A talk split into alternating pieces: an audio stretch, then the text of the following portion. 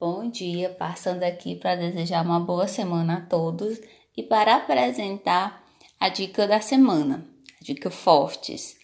Então, a dica que eu apresento a vocês hoje é, diz respeito ao decreto regulamentatório 10.410 de 2020, em que dispõe sobre o auxílio reclusão.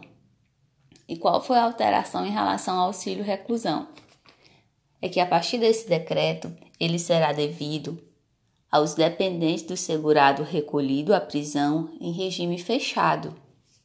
E esse valor aos dependentes não poderá ultrapassar um salário mínimo.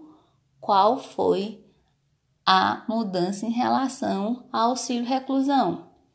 A mudança é que anteriormente ele era pago aos recolhidos tanto no regime fechado quanto no regime semiaberto. Com a mudança, ele será devido apenas aos presos em regime fechado e esse valor não pode ultrapassar um salário mínimo.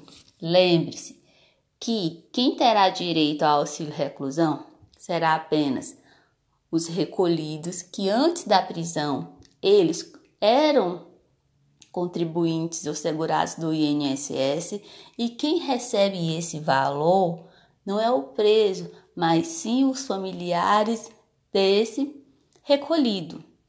Então, essa foi a alteração sofrida com esse decreto.